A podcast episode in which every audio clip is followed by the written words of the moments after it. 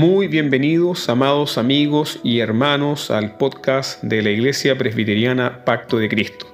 En esta oportunidad compartimos con ustedes un devocional sobre la pasión de nuestro Señor Jesucristo, cuyo texto se encuentra en Lucas capítulo 22, versículo 53. Habiendo estado con vosotros cada día en el templo, no extendisteis las manos contra mí, mas esta es vuestra hora y la potestad de las tinieblas. En estos días se recuerda la pasión del Señor y muchos ponen su mirada en la cruz como el símbolo del martirio, el sacrificio y el sufrimiento de nuestro Señor Jesucristo, pero olvidan el significado de los sufrimientos previos a la cruz. El contexto previo del texto con el cual comenzamos esta reflexión es la celebración de la Pascua y la institución de la Santa Cena. Aquí se conecta entonces el símbolo con lo simbolizado. Por eso el apóstol Pablo dice en 1 Corintios capítulo 5 versículo 7, Cristo es nuestra Pascua que por nosotros ya fue sacrificada. Cristo deseó comer la Pascua con sus discípulos, es decir, tuvo un deseo ferviente de llegar pronto a la hora de su sacrificio.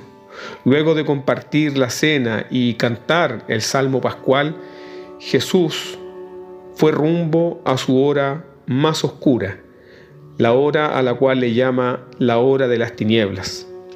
Marcos capítulo 14, versículo 32 dice que se fueron a un lugar llamado Getsemaní. La palabra aramea para prensa de aceite o lagar. El dueño de este olivar debe haber construido una prensa en medio del huerto para exprimir las aceitunas y producir así el aceite de oliva. Una prensa de piedra grande como una rueda para machacar, presionar y aplastar. Entonces este lugar llamado Getsemaní eh, no era un jardín pacífico, no era un jardín de ensueño, no era un jardín de descanso, sino que era un jardín de presión, un jardín de prueba, un jardín de aflicción. Después de tres años y medio de ministerio, escuchamos por primera vez a Jesús decir que está angustiado. Mateo y Marcos nos dicen que Jesús está angustiado y entristecido en gran manera. Jesús les dice a sus discípulos, mi alma está triste hasta la muerte. ¿Cómo puede ser esto? ¿Cómo el Cristo, el Hijo de Dios, quien durante toda la eternidad ha disfrutado de la plenitud del gozo y de las delicias a la diestra de Dios, como dice el Salmo 16, ahora su alma está llena de espanto y de angustia. Lucas nos dice que Jesús ora intensamente en agonía y su sudor era como grandes gotas de sangre. Cristo vino a este lugar para encontrar descanso en la comunión con Dios, no para eludir el sufrimiento, sino más bien para ser consolado. Él se postra en tierra, él eleva su oración a Dios, consciente de la intimidad que tiene con Dios y comienza a llamarle Abba, Abba, papito, padre todas las cosas son posibles para ti. Aparta de mí esta copa, más no lo que yo quiero, sino lo que tú. Pero Cristo experimenta el rechazo. Recordemos que Cristo ya había sido rechazado el domingo en su entrada como rey mesiánico en Jerusalén. Luego Cristo fue rechazado en el templo y ahora Cristo va en busca del consuelo de su Padre y experimenta el rechazo de un condenado. Experimenta el rechazo de aquellos que deben cargar con la ira de Dios. Esta es la copa del juicio que aparece en el Antiguo Testamento como señala el Salmo 75, verso 8. En la mano del Señor hay una copa de espumante vino mezclado con especias. Cuando Él lo derrame, todos los impíos de la tierra habrán de beberlo hasta las heces. Los impíos están condenados a morir por beber la copa de la ira de Dios, que es el juicio sobre el pecado. el rechazo de Dios y el mismo infierno. Jesús, estando en Getsemaní, ora para ser librado de esta copa, pero Él la beberá toda. ¿Qué es lo peor de los sufrimientos de Cristo? ¿Qué es lo más terrible de este sufrimiento? No es la traición de Judas, no es la negación de Pedro, no fue el abandono de sus discípulos, no fue la burla del Sanedrín. Sin lugar a duda que todo este tipo de burla, de menosprecio, trajeron sufrimiento y desazón al corazón de Jesús porque también es parte de un sufrimiento social que Cristo carga. Él es despreciado, Él es desechado por los hombres, pero el peor sufrimiento estaba en esa copa. ¿Por qué Cristo, nuestro Señor Jesucristo, debe sufrir de esta manera? La verdad es que si Cristo experimenta el sufrimiento en su cuerpo, y solo en su cuerpo, nuestra salvación sería incompleta. Él sería el redentor de nuestros cuerpos, pero no de nuestras almas. Y es por esa razón que como profetiza Isaías en Isaías 53, verso 10, con todo eso el Señor quiso quebrantarlo y nuevamente Isaías capítulo 63, versículo 9, dice que el Mesías fue angustiado en todas las angustias de ellos. Él es nuestro sustituto de manera que sufre en cuerpo y alma para redimirnos del pecado. Él fue a Getsemaní para encontrar consuelo y experimentó los espantosos tormentos de los condenados, dice Calvino. ¿No debería el Hijo de Dios ser capaz de enfrentarse a la muerte sin temor alguno? Jesús, amados hermanos, está a punto de llevar todo el peso de la sentencia del Padre contra el pecado. Eso básicamente significa lo que explica el libro de los Hebreos en los capítulos 9, versículos 27 y 28, y luego el capítulo 10, versículo 27. Llevar la sentencia del Padre significa lo siguiente. Está establecido para los hombres que mueran una sola vez y después de esto el juicio. Y luego agrega el autor de los Hebreos, así también Cristo. Una horrenda expectación de juicio y de hervor de fuego que ha de devorar a los adversarios. Piensa por un momento, muy amado hermano. Cristo ya estaba comenzando a sufrir, a angustiarse en la última cena, en la noche de la Pascua. Él canta y cómo debe haber cantado nuestro Señor ese himno pascual junto a sus discípulos. Va a Getsemaní para tener consuelo con su Padre y solo se encuentra con una horrenda expectación de juicio, de hervor de fuego que ha de devorar a los adversarios.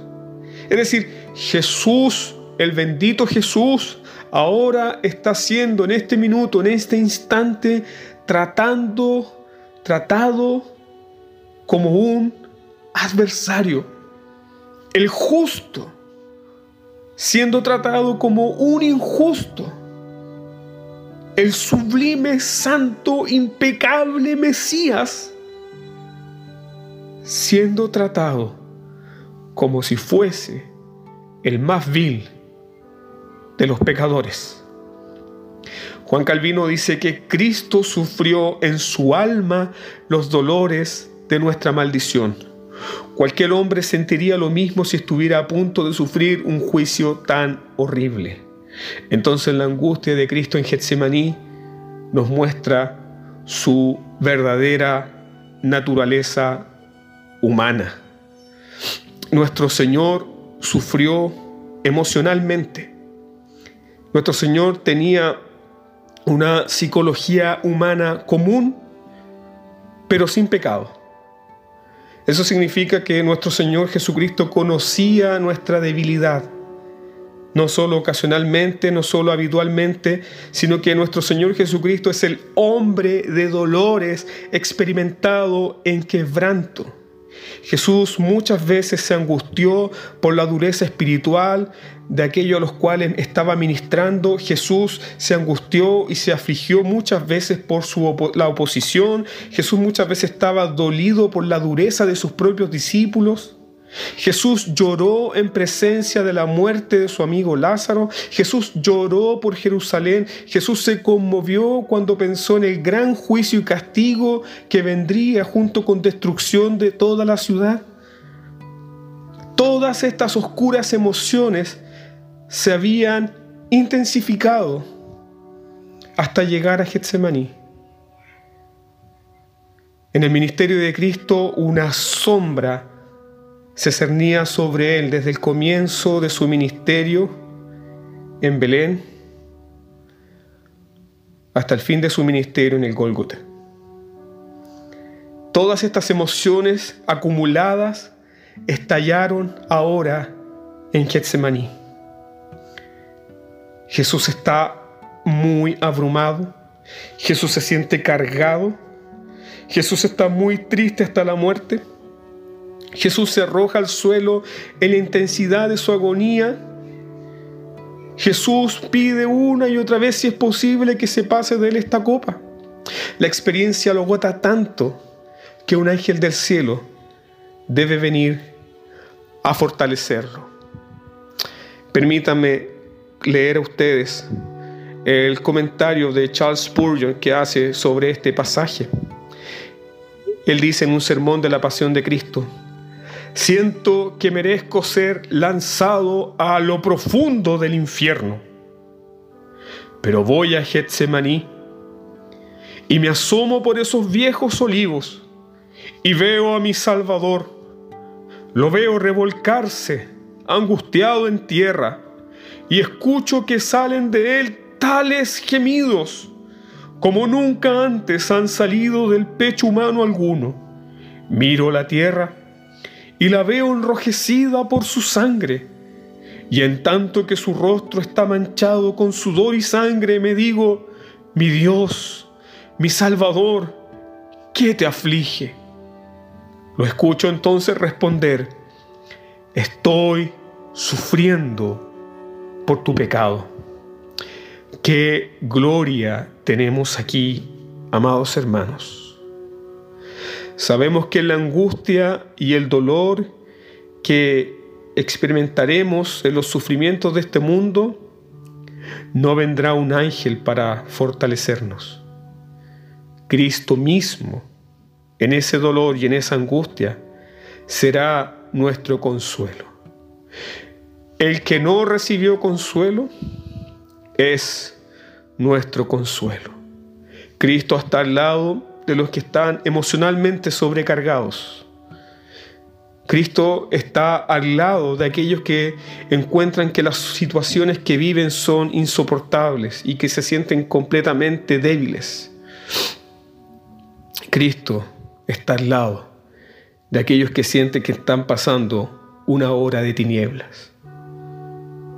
Getsemaní, queridos hermanos, nos recuerda que podemos estar abrumados y muy tristes por la voluntad de Dios y que la agonía y el dolor que podemos experimentar no es pecado ni tampoco algo de que avergonzarse. Sin embargo, sabemos que en esos momentos no se nos dejará solos, porque Cristo ya pasó por ahí y porque Cristo estará ahí con nosotros y por nosotros. Cristo esa noche enfrentó la hora de las tinieblas, el juicio cayó sobre él. En la noche de la Pascua los israelitas tenían prohibido salir de sus casas por temor a la espada del ángel destructor, como lo enseña Éxodo capítulo 12, los versos 22 al 23. Pero Jesús no evitó la espada, más bien salió a exponerse a la espada. En la copa, Cristo experimenta el juicio de Dios sobre el pecado ser abandonado por Dios y los tormentos del fuego del infierno, las tres horas de oscuridad en la cruz, donde Cristo gritó, Dios mío, Dios mío, ¿por qué me has abandonado?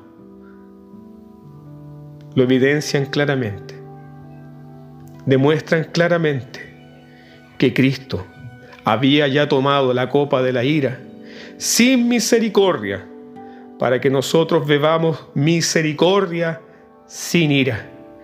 Cristo en la cruz no experimentó un dolor repentino. El evento de la cruz fue el clímax de su estado de humillación que lo llevó hasta la tumba.